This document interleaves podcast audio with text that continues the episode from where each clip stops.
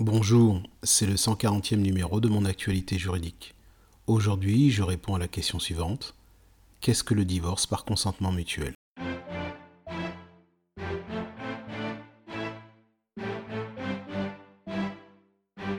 Le divorce par consentement mutuel, tel que visé aux articles 229-1 à 229-4 du Code civil, est un divorce sans procédure judiciaire.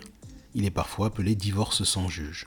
En effet, les époux qui souhaitent divorcer par consentement mutuel n'ont pas besoin de passer devant le juge aux affaires familiales pour autant qu'ils sont d'accord non seulement sur le principe même du divorce, c'est-à-dire qu'ils sont d'accord pour divorcer, mais aussi sur l'ensemble des effets du divorce qui peuvent être nombreux et comprennent notamment l'autorité parentale, la résidence des enfants, le droit de visite et d'hébergement du parent, le montant de la pension alimentaire, le partage des biens, le montant de la prestation compensatoire, entre autres.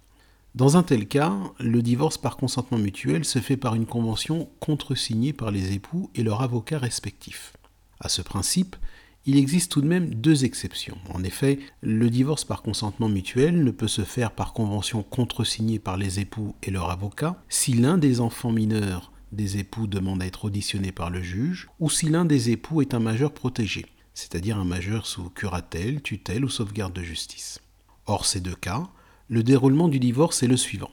Tout d'abord, chaque époux a son propre avocat. L'avocat établit un projet de convention de divorce qu'il adresse aux époux par lettre recommandée avec avis de réception.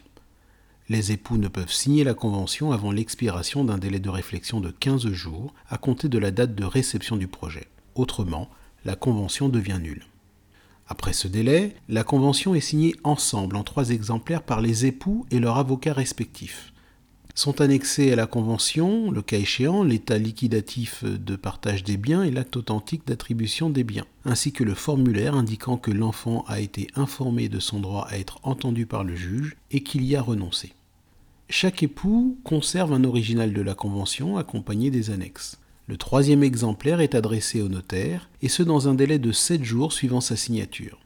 Le notaire vérifiera si le délai de 15 jours de réflexion a été respecté, et si les mentions obligatoires visées à l'article 229-3 du Code civil figurent dans la Convention?